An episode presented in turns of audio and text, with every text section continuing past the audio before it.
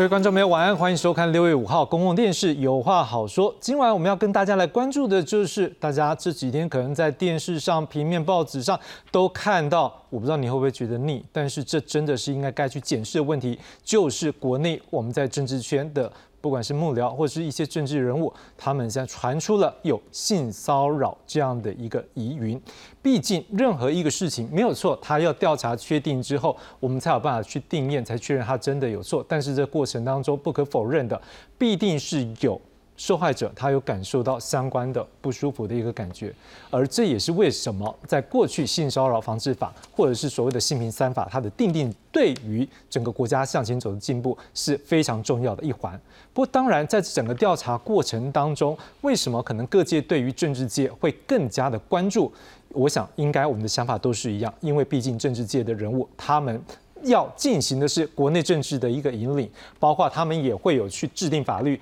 他们也会有进行各项地方自治或者是中央这个治理的一个状况的时候，他们的行为更是整个国家运作的一个火车头。所以，当整个社会更加关注这一点的时候，我相信政治界人物他们也会在这一波里面更加感受到这样强烈社会的期待。不过，如果这是一个火车头，我们更要看的是，当这个火车头目前的法令的一个去给他一个管理的状况之下，它仍然有一些状况是失去的时候，我们要进一步来关注的是，在整一个调查过程当中，在整个这样性骚扰案件的处理当中，各个政党做一个案例的时候，投射到整个社会，投射到全部的国家的国民的每一个公司或者每一个机关里面的时候。现在的法令有没有什么问题？现在的相关的调查制度或者是处理的机制，是不是也有一些什么问题值得我们关注？这也更是这些案例被揭露出来之后，大家。能够带给社会更大的一个价值，而不是只有撒狗血或者是只是八卦而已。我也相信这不是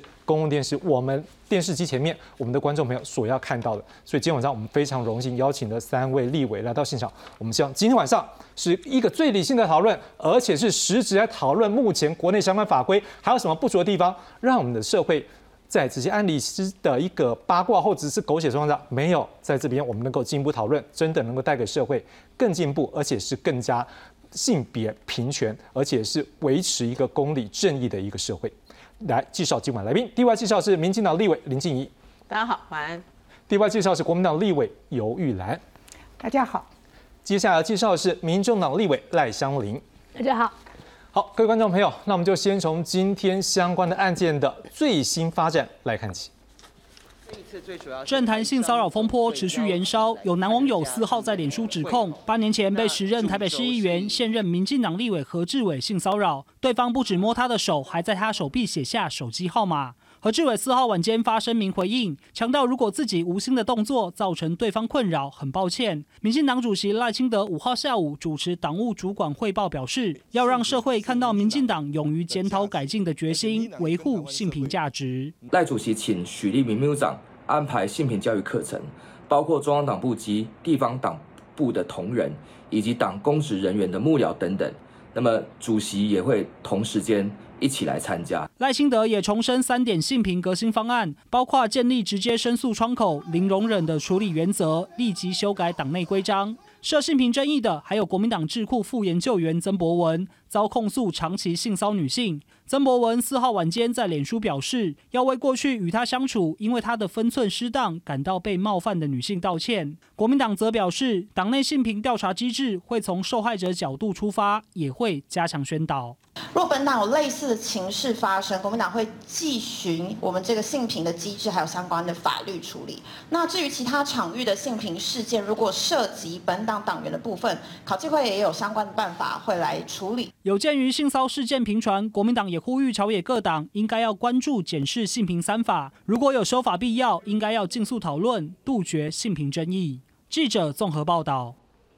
好，回到现场，我们大家来看看这相关的案件的一个可能大概内容，还有它可能有争议、受到社会现在关注的地方在哪里。来，我们先来看到这是相关的案件。我们先看到的是在民进党他这边最近的一个争议啊，第一个就是有前党工指控，好，在一个合作案件的时候遭到这个导演。好，他们叫辉哥呢，有这样袭胸的一个状况。好，当时担任妇女部主任的许家田，那时候可能对这个党工有说到一些话，现在会认为是好像没有积极要去处理，像是说你希望我做什么啦？为什么不跳车呢？为什么没有叫出来？好，这是不是要把声音练大声一点吗？所以这些话呢，被引发质疑。好，另外呢，另外一个案件就是有前党工指控，好，有一位陈姓的男子呢，好有这一个搂腰摸臀。好，而且出差时狂敲房门。好，当时这青年部的主任呢？对于他自己的这个下属并没有处理，而且之后呢，好像有一些刁难申诉人状况，也引发各界关注。另外一个案例呢，则是一个党工指控说，这民进党组织部副主任林南固呢有半夜电话骚扰的状况，而当时的民进党妇女部主任蔡婉芬对当事人说，送中常会恐怕就会在媒体前曝光了，而当事人不愿意曝光，所以就没有启动调查机制。另外有一个攻读生的案件，这是有这个张姓的党工多次邀约看夜景泡汤。好，那他有告知当时的主管青年部主任。好，不过这位主任是跟他讲说推掉就好，并没有处置。好，当然这几个案件我们看到的是有一些处置比较。不当的地方，那另外一些案件呢？现在陆续的传出详细的细节，可能会有更进一步的调查的结果。像是说啊，我们刚刚讲蔡莫林，他现在也传出就是另外 case，就是不顾女性党工的意愿，有强行十指紧扣，到目前没有处理。好，谢佩芬呢，他则是自己曝料爆料一个部分，就是说他曾经在三年前曾经被性骚扰，然后有人要他忍耐。好，另外有党工说，还有他们有那个装脚了，用信封对他身体有一些不当的接触的状况。好，那另外也有激进党的志工说，他过去呢在激进党的一个活动里面，好有遭到这一个呃外聘的这个人员，好就是这个活动的举办人员，好有这个性侵。犯的相关的一个作为，那他好像激进党这边来提报，好，最后选择和解撤案，但是他不满的是这个加害者如今呢，并没有依照他对这个职工的一个承诺，就是说啊，未来在你可能工作或者是求学的环境，我不会出现在这个领域，他。这位加害者目前呢，传出是在民进党内担任一个颇高的职位。好，另外也有网友今天就像我们刚刚在新闻里面看到的，就是立委何志伟传出好像有这摸手臂的部分啦，好像在手臂上面用笔留下电话等等这些议题，所以引发他各界关注的是，看起来性骚扰事件就这一波讲，民进党好像是一个接着一个连环爆。我不知道说委员林委员就站在民进党。从政党员的身份，而且是一个女性，您过去而且我是前任的妇女部主任，对，就是这个。所以你怎么样看这些事件？所以我觉得，呃，第一个事情是我们非常震惊，怎么会处理成这样？哦，第一个，呃，其实年轻人，尤其来到民进党工作的党工或者是选举志工，他理论上来讲，他很清楚知道民进党对于性别平等这个议题，一直我们都是主张跟倡议的，哈，包含说过去的修法，以及包含甚至我们处理了性别，我们叫就性别主流化国家机制等等。所以说，呃，简单来讲，以刚刚主持人这边所举的这几个例子，第一个部分很明确的，就是说，当然后续要做一些调查，这个目前都是当事人的说法，但是我们也很，呃，一方面很难过，当事人怎么会变成用这个方式来处理，表示我们当时在党内没有处理好。第二个部分就是以我现在看到这里，也就发现说，呃，这几个在主管这一边，事实上整个流程没有按照原来的程序去做处理。也就其实再举一个例子，像激进党这边说，呃，他遭性侵提报，然后是和解撤案。性侵的话就没有和解这件事了，性侵案是没有和解的，他就一定要进法院的。因为几之前我在医院，我们急诊室都会处理过。所以说，以这个说法来讲，表示他当时呃在该党他们的处置过程中根本不知道，如果你的主诉就是性侵，那就是直接。报警，直接找当地的这个社会局协助，然后再来就是进入到法律程序。那我们刚刚所提到的这一些这几位主管，哦，第一个事情是假设今天呃以这个志工也好，助理也好，来表示说他是被性骚扰，哦，这几个案子看起来都是性骚扰。嗯哼。那事实上就是有两个状况，一个事情就是我们在等一下讲到法里面，一个是性别工作平等法，事实上另外还有一个叫性骚扰防治法。好，以这个有性性别工作平等法是雇主去做处理，你雇主有这个责任要去处理这个事情。有些如果那个对象像刚刚提到是合作厂商，合作厂商他雇他不是他的雇主，可是事实上性呃我们讲的性别性骚扰防治法，它发生加害者是谁，他的契约关系，或者是你是这个相关的机构发生在哪里，你就有责任来在七天之内召开这个委员会。好，所以这几个资讯里面，以现在这样看起来，我不细讲，就是说这里面多数的状况就是当事人其实我还是得肯定一件事情，当事人会会表示，这是我觉得我们这二十年来我们相关的法律到现在。呃，当事人他不会像以前一样隐忍，他愿意说这件事情，我们再一次的肯定。可是说了之后，相关应该负责的主管单位或者是主主管雇主这边，他的流程根本没有走对。嗯好，所以这件事情要很明确的讲，流程没有走对。那流程如果走对了，它里面几个事情，第一个你流程要走，第二个这个过程对于受害者、好投诉者。的身心支持上面来讲也做得不够，所以才会出现这里面很多的受害者。他说实在了，出来呃，受害者他讲他都知道说，很多证据上面一旦走到流程里面，他会很难举证。那这个时候你该有的身心协助哦，然后该有的在制度里面把整个制度照着标准好好的走下去。这两件事情我也必须承认，党内都没有完成。我可不可以再问一个问题，就是说这讲这句话当然有点比较。好了，我们知道政治上面过去有一些说法是说有些东西是巧的，那当然在一个政党里面会不会有这种的一个可能性是，当家当大家遇到这事情的时候，有时候就觉得说。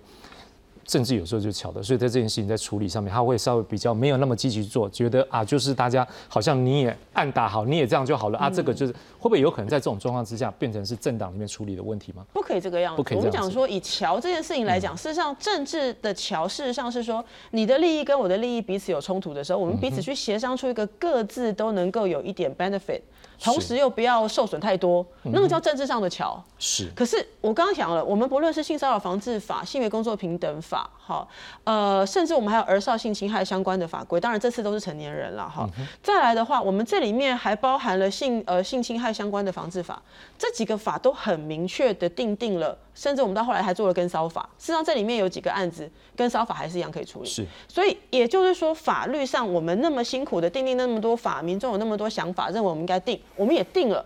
定了法之后，真的落实到今天，你是一个雇主，好，或者不要讲雇主，你今天是一个主管。你清不清楚知道说，我遇到这件事情，我的流程是什么？好，所以呃，我必须承承认，以前我们在我之前在性平行政院性平会的时候，我们都要求大家要在各地张贴那个拒绝性骚扰，然后我的流程是什么，你的电话是什么？我本来都想说这样子有没有效果？嗯，后来我觉得这个真的有效果，是因为你到处都有这个东西的时候，至少受害者知道我可以找谁，以及。你身为一个主管，你身为一个这个组织内部的一定程度的负责人，你会知道说，我发生这件事，我第一个时间要如何协助受害者。我我想这里过程中，真的今天，呃，前几天事情一出来之后，当然党内做的动作很大，呃，该撤职撤职，好，然后。调查继续做，虽然我们刚刚说以性骚扰防治法里面，它的它是在事件发生一年之内，有些可能过了时间，但是该调查就调查。可是这里呃这个动作做得够清楚，表示我们会积极的处理，我觉得是有助于后来的这几天的 Me Too，逐渐越来越多人觉得说，哎，我去勇敢的讲了之后。是会被社会支持的这件事情，我还是要要说，我觉得它是很重要的一个方向。是，但是就像刚刚讲的，可见我们以单纯了，我今天也不谈论别的政党，单纯以民进党内部来讲，以中央党部来讲，可见对于相关的法律应该要怎么往下走，走哪个流程去做处置，看情况来说，真的不清楚。好，看起来这也是我们大家可以去思考的，因为不清楚为什么。像我讲到，我今天下午看了一堆法条之后，我也在想一件事情，真的发生这状况的时候，我相信连有的雇主。他都要去思考，所以我真的觉得我们在最后后半段，我们三位委员在这边真的是有机会，我们来讨论未来怎么样走会更好。所以我要请问有委员一件事情，就是说，如果说站在民将他这次的事件，他们也开始去积极做一些大力的处理，但不可否认，这些回头来看这些事情的时候，就您过去不管在学界或者是在社运界经验，你可不可以也就您的观察，这次可能民进党在过去这些案例里面，就除了委员讲之外，还有没有哪些部分你也关注到，是可能也不要不一定只有民进党，搞不好各个政党或各家公司都会注意的。就是没有做好是哪边？我觉得我们对于性平三法，说实在并不熟悉，很多很多机关哈部会都不熟悉，包括像静怡，他刚刚讲了，他也当过行行政院性平会的委员哈，他也当过民进党妇女部主任哈。是，照理讲他应该非常熟悉，而且他在医院里面，因为我们在从性侵害防治法开始哈，医院其实他们因为就开始有责任通报，所以就对，所以他们就长期就是。呃，参与我们性别暴力防治的一个团队，但是你刚刚的有一些有一些说法未必是是正确的哈。呃，我这边也还有一个专家哈，因为他对，我们今天来他是他也当过劳动这个就是劳工局的局长的哈，所以呃，因为我过去大概在警大的时候，其实因为我以前也在呃复员会哈，呃，然后我自己也做很多的这个呃在教育部的性评会啊，就是。对性别平等教育法的这个校园性别事件，或者是职场的，因为我在不同的县市政府也当当过他们的性别平等委员会的委员哈，还性骚扰防治委员会。那因为我们的法是有先后的，比如说呃性别工作平等法，刚刚静怡在讲的。呃，他刚刚有一点点混淆的，是因为他刚刚有提到说，比如说我们的第一案好了，第一案是辉哥，哈，辉哥是呃，我们好像是委外的厂商，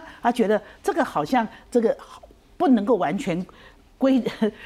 规则于雇主，没有，我是说，如果无法规则的时候，还有别的法条可以用。是，但是 那个还真的是必须要用性别工作平等法。啊，因为因为性别工作平等法是雇主要对于他受雇者的所有的保障，包括你去跟这个其他厂商，所以所以当这个党工来党部求助的时候，我比较难以接受的是，呃，是由妇女部的主任，就是后来的这个。呃，副秘书长会讲出那些我觉得是非常冷血的一些话啊！你怎么不大叫啊？你怎么不跳车啊？我等等的，我觉得这个只有哎，那个是沙文主义的才会这么讲。我们在骂杀猪是这样子，可是。也不可否认的，我也在其他的其他组织里面，我也曾经看过类似的这样，对，因为未必你是女性，你就完全可以去同理这个被害人啊。所以我觉得我们对于这些法令不够熟悉也有关系，因为我自己也看过，在警察界里面，以前我我有时候我实在忍不住，我只好出手了，就是我们有的那个警察。色警啊，经常看到色警，怎么就是呃被害人这个来报案，他看人家漂亮，呃，要不然就就开始去追求啊什么什么，哎，那然后我就问警政署啊、警察局，他们告诉我说，呃，他已经跟被害人达成和解了。哈，我说你了不了解？他们他们就说，哎，我只只是记过，把他调职。我说这个是刑法二二八条，啊，你是假借这个职权哈。权势或机会为性交者，哈，我说那上面都不要什么强暴胁迫，因为你在工作上，你在业务上面呢，你对于你这这个依法你要照顾扶助啊之人哈，你就跟他性交的话，你就是这个是公诉罪。后来这个这个社警果然被我被我跟这个警察局讲之后，我说你自己去请请示一下那个检察官吧，这种还能够叫告诉乃论吗？不行，那个果然是。呃，后来被判刑，这个四年十个月定验，也就是说，连我们警察机关对于这些，哎，都还会认为说，还是有一点，好像这个我们要尊重这个被害人的权，这个他们自己要不要提告什么，所以他们哎搞不清楚，说有的就是非告诉乃论，所以我个人认为就是说，包括我觉得比较难堪的就是，呃，民进党。是我们大概全国各政党里面，你们又有性平部，又有妇女部。没有，妇女部是后来转成性转成性平部。OK，好。但是当年就是我们很多副团，就是你们这个举着性平大旗就往前走的。可是当最近这些啊，这些呃 Me Too 事件出来之后，当然我们好像感觉上是比其他的国家晚了晚了六六年了。可是。不要忘了，我们从二零零二年开始性别工作平等法，二零零呃零四年是性别平等教育法，对，然后二零零六年有性骚扰防治法，以及去年我们还有一个跟骚法啊，所以其实我们在保障这个弱势族群、保障呃妇幼权益上面，其实我们都很尽力了啊，但是。很不幸，但这些事情发生的时候，我觉得也好啦，这叫量变才能够引起质变，也要逼着逼着，不管你是你是生理性别是男性或女性，或者心理性别，你不够柔软，你不够去了解什么叫做性别平权，你不够了解，你不够去尊重不同性别的。我觉得这个都是我们这个时候必须要破釜沉舟，一起来面对这些这个系统上的问题。如果是个案，我们把它当个案来处理。可是当你们党部不断发生类似的案件的时候，我觉得系统出问题了。委员，事实上这几天啊，我相信，包括我跟几个媒体朋友，我们在聊的时候，我们也在思考一个问题：会不会这几天因为这是一个爆发点，一起来之后，哎，开始有我们在猜了，会不会有些政治人物？所以那天还没有其他政党，我们就在猜会不会陆续其他政党的报。我要委员您怎么样看？是不是政治人物本身就是有知名度大，然后难免树大招风，或者是有些动作超过了那个逾越那个界限，是不是更容易被人家贴上这样相关的标签去检视呢？我觉得就是，其实哈，当我们在讲这些性别暴力防治的时候，其实最重要的就是你本来就是要尊重每一个人啊，要尊重。那所谓的尊重，不是口头尊重而已，所以也不是说我是喊个这个呃性骚扰零容忍，不是，你要真的彻头彻尾的，你你如果要尊重你，你必须要去去。聆听人家的声音，当他说不的时候，你不要呃，你要跪给设计哦，好好，这个那个，或者是说欲拒还迎，不要再有过去那种错错误的思维。当别当当这个呃，不管是女性男性，因为现在连男性也有被害人嘛，哈，所以千万不要再落入那那个性别的窠臼。那至于说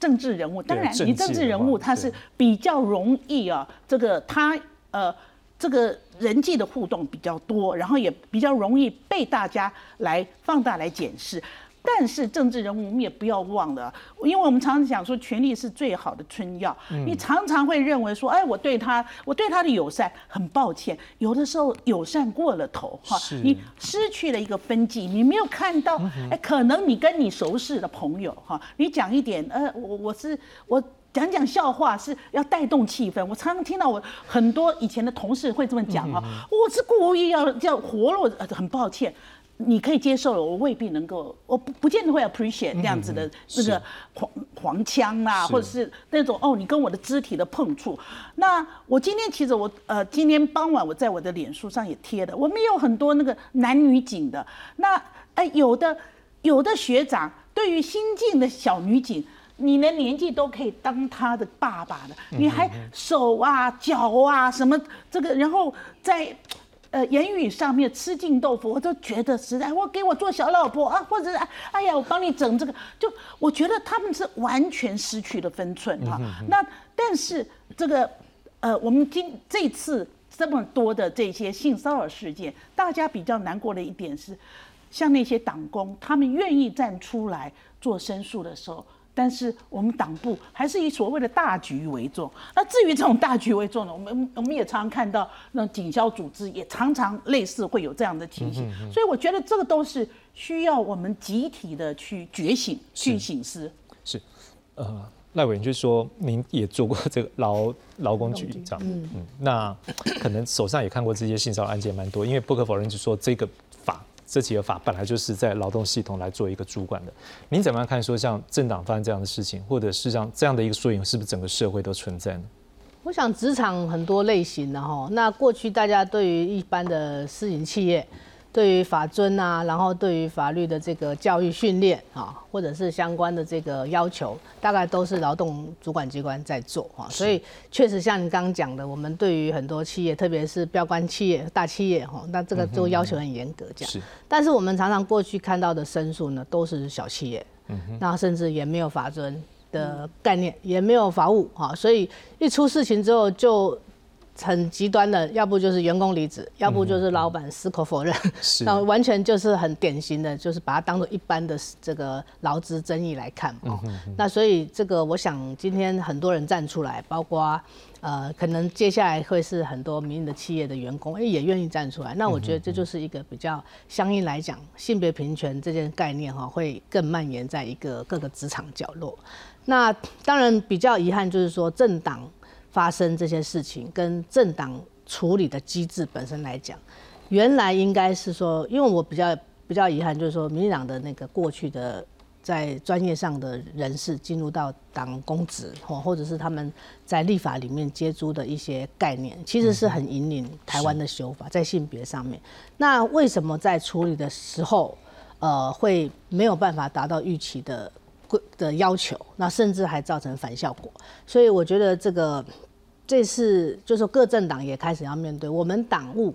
繁忙。党每一年要做选举，要做政策，然后诶，是不是很多的该呃能够与时俱进的观念呢，反而被我们遗忘了，甚至就是走回过去的路了哈？这是我想大家都是在这个很繁忙的这个政务里面，可能这次刚好。捡起来哈，掉下来了哈，捡起来看看。那所以确实在呃，不管是性别工作平等法、性骚扰防治法，或是最近这个跟骚法，再再在立院都是很大的争辩，然后大家也都努力的去做。是。但是事实的发生跟最后的处理呢，就往往事与愿违啊。所以这个大家社会的哗然跟比较遗憾是这一点。那再来应该是说，大家对于性别工作平等法的概念，从这次来看，我想说，哎，政党适用吗？政党怎么？是在这个系统里面要要这样子来弄啊？政党有没有特权啊？其实政党没有特权，政党的党工也是劳基法适用哈，然后政党的这个劳资纠纷也是劳工单位在处理，所以他没有特别的法，也没有特别的系统来去说对它做一个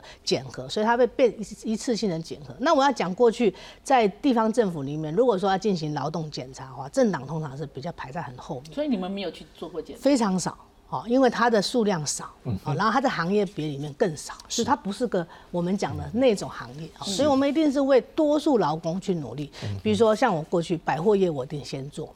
医疗行业我一定先做，就是性别上面女性多一点，然后工作职场上呢保护少一点，哎，这一定先做。但政党我们都认为它有自己的自治性，而且它里面都是优质的精英，好，所以也许可以。所以这一次我觉得大家已经开始对对待这个事情，就是说，如果政党自己在呃接触的一些法案的理念精神回到自己的时候，是不是有盲点？甚至在这个啊角色上面呢，是去把它做一个叫做呃迷失哈，就像刚刚那个许许家田哈，这个妇女部主任后来是性平，我相信他当下会不会自己忘忘却一些，就是说这个要回到我们的机制，赶快来协助，反而变成是我们要为整个党的形象或者是党的这个这个风暴呢，把它做处理，就当做一般好像说要把它。压掉，所以我想这次这个叫吃案这个事情哈，是第一个关键。那谁会吃案？他有主观想吃案吗？我觉得他没有。可是这个这个。效果上，当事人就第一时间没有被接住。对。第二个，我本来求助于你的，你是我最信任的，结果你反而让我失去了希望。所以我的第二管道在哪里不晓得，所以他就找自己的同事。对。结果同事也可能专业上不足，可是同理心很强，就建议他你可以去再找别人。结果就要造成敌意环境，就说每个人都知道说我有找过徐主任，结果我被他这个 reject，然后大家就为他抱不平，环境就越来越对他不利。所以后来这。这个就选择我自己离开，或我埋藏起来，我还是在别的工作单位。但是最后呢，我如果对这个事情耿耿于怀的时候，就像这一次，突然间一个哦造浪者啊，或者是很多的呃牵引之后，大家就把它提出来。那我想要强调的还是说，性别的平等概念上面会跟工作连接，就是这是权利关系嘛，这是我的工作权被剥夺，甚至我要自己放掉工作权，所以才会在很大的部分刻意雇主。就是这个政党的负责人，或者是他授权的代表，像性平部或一般事业单位里面，就是人资 HR。你如果连这个，呃，性别工作的这个这个执行面上面哈，你没有做到的话，雇主就会被克责，要被罚。嗯雇主甚至会被公布姓名。是，对，所以。才会变成说性别工作平等法在这一次里面，它范围可以扩到今天是我的员工被我的外包厂商欺负了，或今天消费者来我店里把我员工哈逼我员工讲一些这个摸手啊，哈摸他小脸，这就是在工作权上面要加以保护的地方，所以雇主责任是跑不掉的。对，嗯，呃，叶伟，你刚刚讲到我们有三个法。好，这三个法性别三法，我们叫做性别工作平等法，这是在职场，好，任何一个机关都要性别平等教育法，在教育的一个场域，保护我们的学生跟我们的老师。但是它是，它未必是要在校园里面发生，它就是只要身份上，身份上，身份上，对。好，那再来是性骚扰法，实际上是补足这两个所不足。好，那另外还有的管道，我们要告诉观众，因为我们要让大家知道，像刚刚这部分我们都审，应该在行政的一个申诉的一个领域，当然呃不要忘记，它还是有刑事的告诉的空间。好，所以各位。还有刑事告诉可以来告。那另外的民事也可以求偿。好，那当然更不要讲说你还有调解的话，当然调解我们刚刚讲了，如果真的到一个阶段，这就是。不行，好，那如果这个角度，我要问一下赖委员，因为你曾经有这样的一个行政主管主管经验，是不是我们要先把性平法它到底最主要目的是什么？它是今天要定人于罪而已吗？还是说更重要的是，它是要提醒雇主要给我们一个更好的环境？这是可能我的解读啊，是不是？可能这才是这个法，因为我们有好几个管道，每管道各自的目的。是我们先把这性平法它的目的最终是要达到什么效果？是您的角度来告诉大家。这个当时设定的时候，就是说这个职场的保护权利哈是雇主的责任嘛，因为你是所有的管理权、人事权，然后惩戒权，所以它会搭配着惩戒啊，会搭配着调动，甚至搭配着协助受害者呢有司法上面的协助、法律服务、心理的辅导哈。所以这一层是一开始从保护的概念去处理雇主，你有三大责任义务：第一个你要宣誓啊，我们这个职场一定是平权的；第二个我有申诉的管道；第三个我一定会完全调查后给大家一个交代。那这三项如果都没做到，就会进到性别工作平等委员会去针对这个个案。比如说今天我们有一个员工在公司里面受到不当的对待，哎，觉得。做的很不好，然后他离职，愤而他就来劳动局检举，然后我们就启动调查，那雇主就会派人来说明，通常都派法务来了，就讲说有张贴啊，我们说你张贴这个在哪里？要在厕所角落，那不行，要在公告栏里面。第二个呢，哎，我们有告知员工啊，我们有 email 下去，每个员工都开啊，那他没点，我没不行啊，哦，所以种种很多会来说我有做，其实后来详细检视去。都没有做到啊，因为这个是一个工工作哈。是。那第三是知悉的人之后敢不敢运用这个管道才是关键。是。那过去有很多 像国营企业，我们过去。呃，性骚扰案里面比较能够去真正完整调查完，就是国营事业，连国营事业里面的 HR 基本上都说这个法条我看起来我都有做啊，那你们调查起来我怎么怎么都好像不对哈，做不对，所以再教育训练，或者是请一些专家，像当时像像尤美女委员，很多人都会到企业去讲课，那都讲案例，讲得很清楚，我们也出很多册子，可是呢，还是要讲 很多雇主哦，没有把这个当做主要。在职场上的一个关键，所以造成说法很进步，法也很周延，但是执行跟落实呢，就是差那个一点点啊，那一点点就差很大，因为很多员工就这样失去了对雇主跟职场上面的热情对，这的确，我们就是希望让这职场它是一个 clean 的，它不会让大家受到可能是比较强势，或者是因为这样才有办法得到什么升迁的一种公平的工作环境。好，所以当然这事件之后，我们就看到了现在民进党有所的一个加强，国民党今天有开记者会，也去讲他们也有一个让自己的这内部机制更好的。我们来把这两大党这一次的一个进步，我们来看一下。来，我们现在看到是民进党的性平革新方案。好，这包括这个。民进党主席赖清德自己都在强调这些部分了。好，我们来看一下，第一个，建立直接联系秘书长的申诉窗口。好，直达，这算直达天听吗？好，至少这窗口是直接开了。第二个，他还设一个信箱，而且只有一个信评部主任可以有查阅权，而且接受匿名的申诉。看起来这个站在保护的一个角度。好，另外呢，提供受害者的一个咨询或心辅资源，还有后续的法律协助。好，事实上。咨询新府或法律，这也是可能各个企业我们待会来讨论，是不是可能要怎么样让企业能够在遇到这样状况的时候，也能够比照来提供。好，对加害者零容忍，一律开除。我想开除绝不录用，这可能也是对职场上面同事之间，或者是管理者对于下属之间，这可能也是一个很大的警惕。好，另外对于已经转职出去，离开他们的中央党部，前往民代民意代表的领域，或者是已经转到政府行政体系的，好，但是仍然在这一个民进党任何组织服务的人，好不。管怎么样，反正这三个都一样，都要通报他的雇主。好，另外呢，主管知情不报或隐匿事件，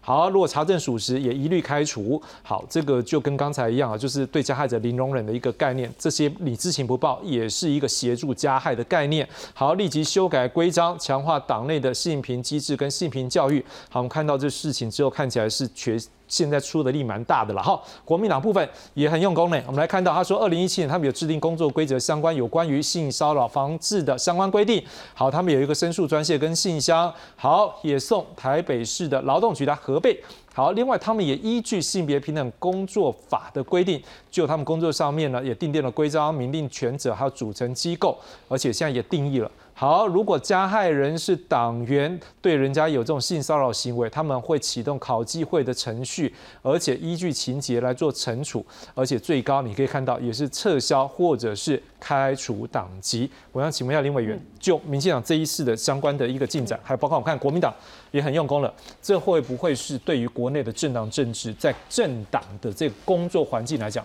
会不会是一个新的变革？我相信这是一个好的开始，也就是大家都来正面的处理这样的事情。好，那甚至我认为政党，因为刚刚就大家都讲，政党是一个最领头的单位。接下来像刚刚提到的，呃，我们这几天会看到有一些是在文化界，有些在学校。像我这几天其实也看到医院、呃学校哦，那很多相关的受害者也出来讲话。那呃，所以说其实这样子的资讯整个下去之后，我觉得会是在文化上面造成一个很大的变动。所以我也很高兴说，大家可以一起。我们排除掉那种政治上的的争吵啦，我们事实上是要让台湾这次的文化做改变。那我先补充几个事情，就是说，呃，在政党去定定工作规则，然后去做核备。事实上，我的印象中，在民进党之前，我们二零一六到一七那时候，应该我讲没记错，可能是。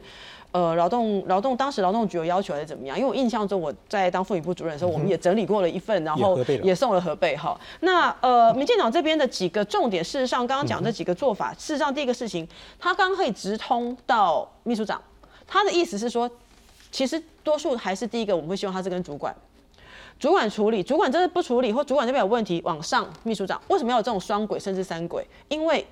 如果主管就是性骚扰你的人呢？嗯，所以你如果只有一轨叫做主管，那当然你会出现这个问题。但是现在多第第一个窗口叫做秘书长，所以假设这个是认为我不敢跟我主管讲，或我的主管有问题，我直接往秘书长。另外一个就是刚刚我们的信评呃部的这个。呃，匿可以匿名的这个信箱，也就是说，好，那么至少我们现在信评部的这个主任，他是另外一个另外一个窗口，所以至少在这边你有应该有三条管道，在民进党内如果发生相关的事件，你有三个可以去处理的对象。好，这是第一个事情。那第二个事情，其实我补充一下，刚刚提到说，呃，之前有提过党工这个案子，说他后来送中常会，这个应该有误解。我们没有一个，我们不是送中，因为你你把这个所有相关市政拿到中常会去，你完全伤害了受害者，所以就我我后来了解一下，应该这个有误解啦，哦，不是送中常会啦，但是他应该开的呃审查，他的性评会是应该得开的。那当时呃整个沟通过程为什么那时候没有开？这个我想来等我们的调查。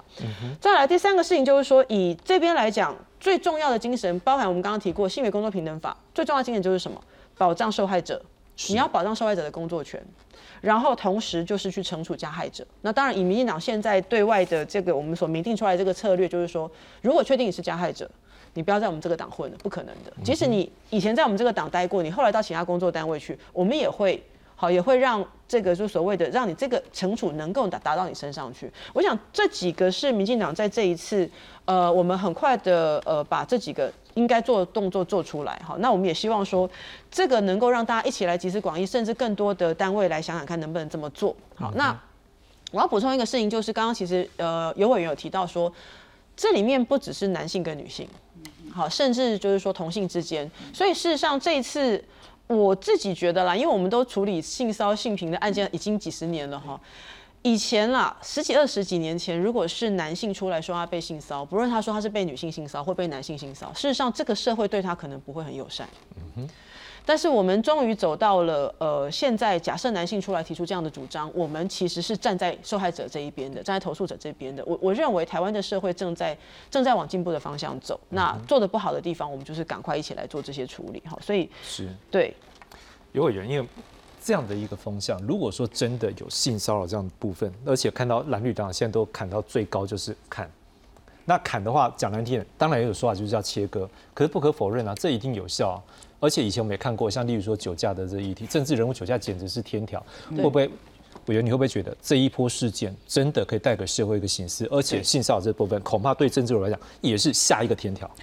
对，非常有可能哈的。如果这这个 Me Too 这这个风潮是在一个月前发生的话，说不定我们这次的选罢法里面就会把这个也放进去了。我在想啊，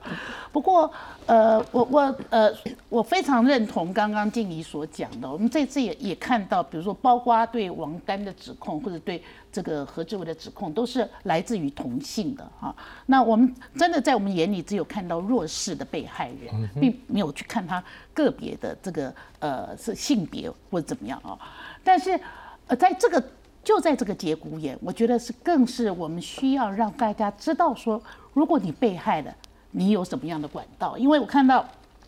很多人都讲说，哦，他已经没有。这个这这个无法追溯的，无法提出什么，或者是那也有时候也会看到那些加害人开口闭口就我猎狗啊，我逮鸡类就请请你欢迎来告或什么的啊。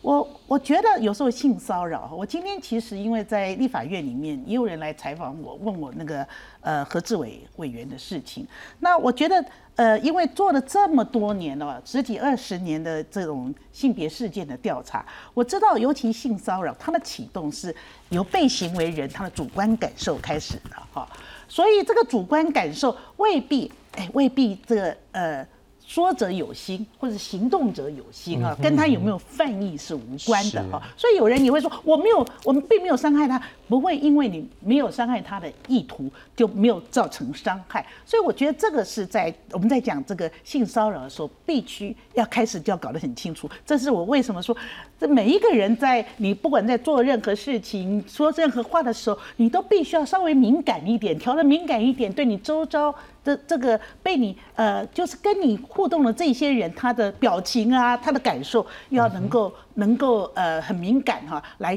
来做调整哈。那么另外就是因为不同的行为啊，其实你也可以做出不同的呃。求助或者是提出不同的告诉，因为不管是呃性别工作平等法或者性骚扰防治法哈，我们目前比较或者是性别平等教育法，我们目前常常在讲的说，呃呃，因为每个人感受不一样嘛，所以同样的行为，有的人哇心筋卡大条哈，卡粗啊，所以就没有什么感受，但是那个没有没有被人家提起申诉过，并不代表这个事情是可以。当有人要提出的话，其实这种叫做行政调查的不，呃，行政调查是一年，是一年，很多人都误会说这个是半年，其实是有一年的申诉期。那行政调查的目的，呃，我觉得这个调查是很有意义的，因为我们的目的都是要避免这种事情，类似的事情会。再度发生，因为刚刚讲，有可能这个行为人本身是不知道，呃，我只是在这个组织文化里面习以为常的，呃，比如说在警察界里面，哇，他们本来就是比较呃，大家这个一起共同生活、共同服勤，所以每一个人好像觉得这个界限都很宽，并不然嘛，因为现在环境不一样了，每个人的，所以呃。借由这种调查，让他让行为人知道说你为什么会对他造成伤害，然后我们要采取有效的补救措施嘛，哈，这个防治措施，目的是为了要呃。防治啊，就就预防以后再度的情形发生。但是其实性骚扰法哈，因性骚扰的行为还是可能有刑事责任。那刑事责任如果是告诉乃论的话，他就必须要半年之内、六个月之内要提。就比如说他是公然猥亵，啊，公然猥亵罪，这是刑法第两百三十四条。是。那性骚扰防治法里面的第二十五条哈，这个也是哦，不，公然猥亵。猥亵是非告诉乃论，非告诉乃论，非告诉乃论。但是在性骚扰第二十五条，它是它是告诉乃论，所以告诉乃论你就必须要在半年内，半年内哈。然后还有这个妨害秘密罪，比如说偷拍啊，啊这些的哈，这个是妨害秘密罪，以及公这个呃诽诽谤罪等等的哈，这个三百零九条公然侮辱罪哈，这些是告诉乃论罪，就是半年。那我们的民事求偿也可以拖到。两年就是你的精神赔偿这，所以你自己的法这个法定的权益是什么？我觉得这个都是在呃等到有人来申诉的时候，必须不管是法务啦或法尊啦，都必须要有一个有有一个专人来陪同被害人走过。但是我觉得最重要的最重要，我发现了在处理所有的这种性别事件，他们最这个被害人其实最。最希望的就是能够听到这个行为人诚恳、真诚的道歉，知道说我错了。可是我们常常看到就是，呃，哦，公告脆嘎转坡，就就就就是抵死不认，好，或者是不知所措，不知道我自己错在哪里啊。所以这个，我觉得这个是一个很大的一个 gap。嗯，是赖委员。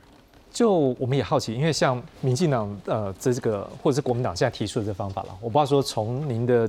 过去有在行政经验或怎么样，您来看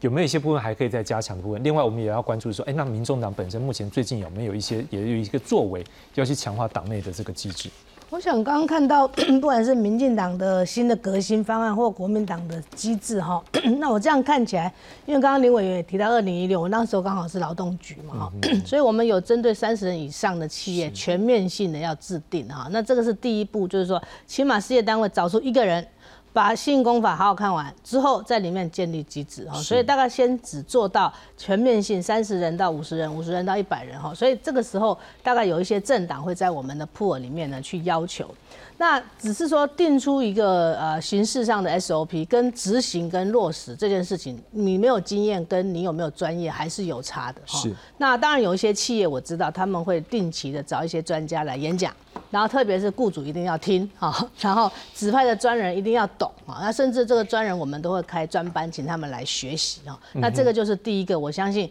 刚刚看到的这个方案里面呢，有一个就是说，像民进党我们是由秘书长来当窗口，我觉得会太过辛苦。而且他的专业上如果不是的话，那个压力会到这个人的身上。所以我觉得秘书长可以指派一个，也也许就是聘一个真的专业的人来做窗口，然后进行相关的这样的一个呃，现在刚好很多案子嘛，重新要进行。那第二个就是说，他一定要用委员会制来做协助调查，会比较周延。必须每个人的观点还有我们的专业上可以互补啊。那一个人办一个人的压力，跟一个人要承受那个心理生理的这种这种协助，搞不好当事协助者看起来应该。是窗口的概念，对，他后面调查应该还是概念上面是窗口，但是我是觉得说秘书长这部分确实他是象征的，但是他的他的角色上面可能很很难说呃面面俱到啊。是。那再来当然就是说我们到最后处理完之后的调查的结果是最重要的，如何让当事者知道我已经被你们清楚理解，然后你们的惩处是合于我们讲的衡平原则，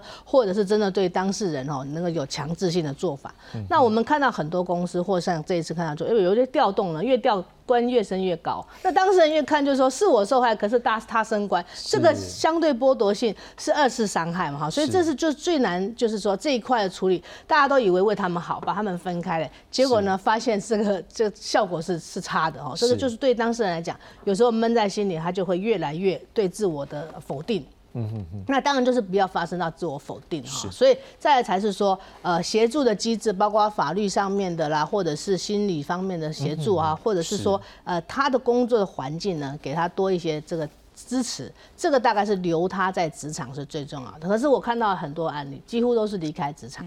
他只有离开之后，他才。敢或想说好，我要来报复一下或怎么样？那所以我想还是要很持平讲，就这次出来的一些朋友们是是很很勇敢，也很辛苦哈。那我想我们真的不需要说把这事情当做说就是要一次性的，然后就会斩草除根，很难的，因为很多可能涉及到每个环境不一样，特别哈很多的案子里面，我看到是同事之间好像好像追求，又好像是一职权要求。这个在很多的厘清这个调查过程是最关键的。那如果我们能够把这事情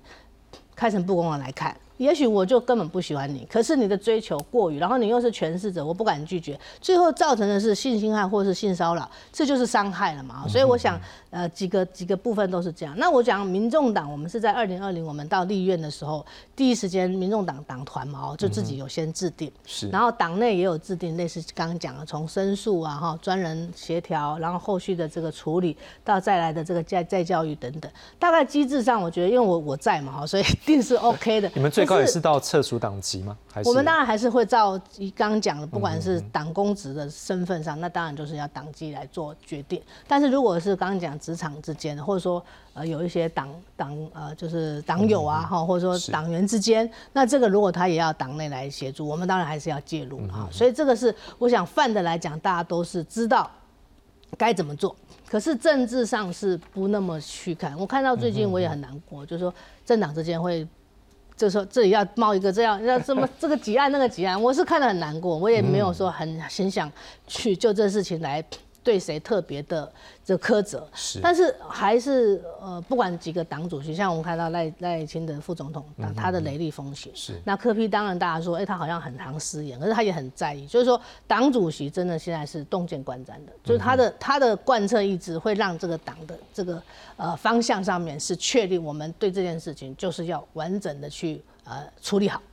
好，最后七分钟，我们带大家看一下，像各界对于未来是不是有一些修法，或者是希望能够再加强，怎么样去落实的一个看法。我们现在看到的是妇女新知，他们一个建议是说，好，有时候一个状况了，啊，加害人就是逃给你，啊，你交到那边调查吗？好，会被全员监裁判。另外，我们也想到一件事情，啊，每次都是那个老板在性骚扰，你就算一百个员工都来调查他，最后要把老板换掉吗？这也是实务上我们在思考的问题啊，对不对？来，立新基金会他们是真认为说，好，现在雇主得。引介医疗跟辅导资源给被害人，我们刚刚讲到像法律咨询啊、心理的这部分，哎，现在只有得吗？以后是不是应该修法，让他可，对不对？应，对不对？哦，那更好，对不对？好，再来那个劳动部只检视性骚案件处理流程是否完备啊，那到底最后有没有效啊？也没有问是不是有保障到被害人呢？好，另外我们来看到的是，在另外一部分，大家也有人在关注说，哎。好像很多人都不申诉呢，都会怕，为什么？怕闲言闲语啊，二次伤害啦，还有政治证据不足啦，或是申诉单位反应消极，还是调离原址。然后有两份报告，好像看起来都有这部分的状况，所以也有人在讲，是说妇女救援基金会就讲说，哎，怕会变成罚还人物呢，还是被报复？所以台湾防暴联盟是建议说，性别平等需要内化，让被害人可以被聆听跟相信。好，最后现在是不是三位告诉我有没有修法的必要？我想其实修法的部分，我们接下来可以有一些讨论。譬如说，我们最近这一段时间都会看到，尤其是前一段时间会看到有一些是女学生，她在未成年还不知道那个状况是全是性侵或全是性骚。那等到她成长大成人已经二十岁二十年以上了，她已经超过某些时间点。那当然这个。呃，从这些修法的过程中，有一些法界也会认为说，你超过二十年以上，他们还是希望把那个追诉期留着。那但是有一些想法认为，把追诉期再往后延，好让他成年发现我有能力去对于当年伤害我的人去要求他。给他一定程度的惩罚哈，我觉得这个东西就是我们接下来修法的讨论。但是我要补充几个几个事情。刚刚其实叶叶委员提到了，希望加害者道歉这件事情非常的重要，而且加害者的道歉对于很多的受害者，这几天我其实还蛮难过，就是说很多受害者心里面除了自己当时的难过之外，他们还有另外一个难过，叫做后来还有很多人受害。哦，所以他会我早点讲出来，有没有机会挡下？对，他会一直留在那种我如果当初说了会不会好一点？我如果早一一点讲会不会好一点？那个折磨事实上是很痛苦的。那很多在呃这个过程中没有不敢说出来的人，也是有一个我们过去长期的性别教育里面都会，我们没有，我们都很少跟男生提醒说你不要造成别人困扰。可是我们女性都会内化成我不要造成别人困扰，我如果讲了会不会让别人很困扰？所以我觉得这个这个观念真的要整个扭转，是你要知道你的行为会让别人很困扰，不是别人指指正你的行为，它造成别人的困扰。我最后再补一个事情，像我们现在的赖群组，好，我觉得这个文化是要开始改变的。我们在赖群组里面，我不晓得两位委员会不会这样子，我们赖群组里面的早安图，一些一些影片，事实上对于。我们蛮常遇到在赖群组里面，女性的成员会会，我偶尔遇过，就是会跟其中的男成员说：“你不要贴这个，我觉得不舒服。”因为有些人会贴清凉图，我也会收到。对对，就是。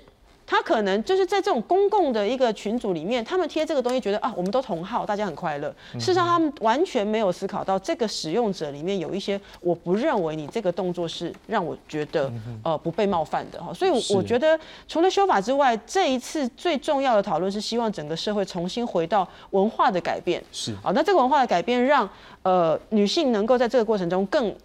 更坦然、更舒服。男性在这过程中清楚的知道，或不要讲男性、女性啦，男性、女性也可能骚扰男性啦。任何一个人都应该知道自己跟别人之间的这个界限，是这个是很重要的一个事情。好，有会我想问一下，刚才我们讲到法令里面得介入引介这个引介医疗还有辅导资源，这是不是应该改，对不对？要改音哈，然后。第一个是这个，第二个当然这个呃，我们看到民进党现在你们就是说可以接受那个匿名申诉的这样子的哈，我觉得我们应该还要呃加快吧，加快，因为蔡英文总统在二零一七年的时候，他就已经在司改国事会议里面就说他要呃要能够通过一个叫做公益吹哨人哈揭弊者保护法哈，我觉得这个法通过，我觉得也会有助于啊，因为可能。呃，被行为人他没有足够的勇气，但是至少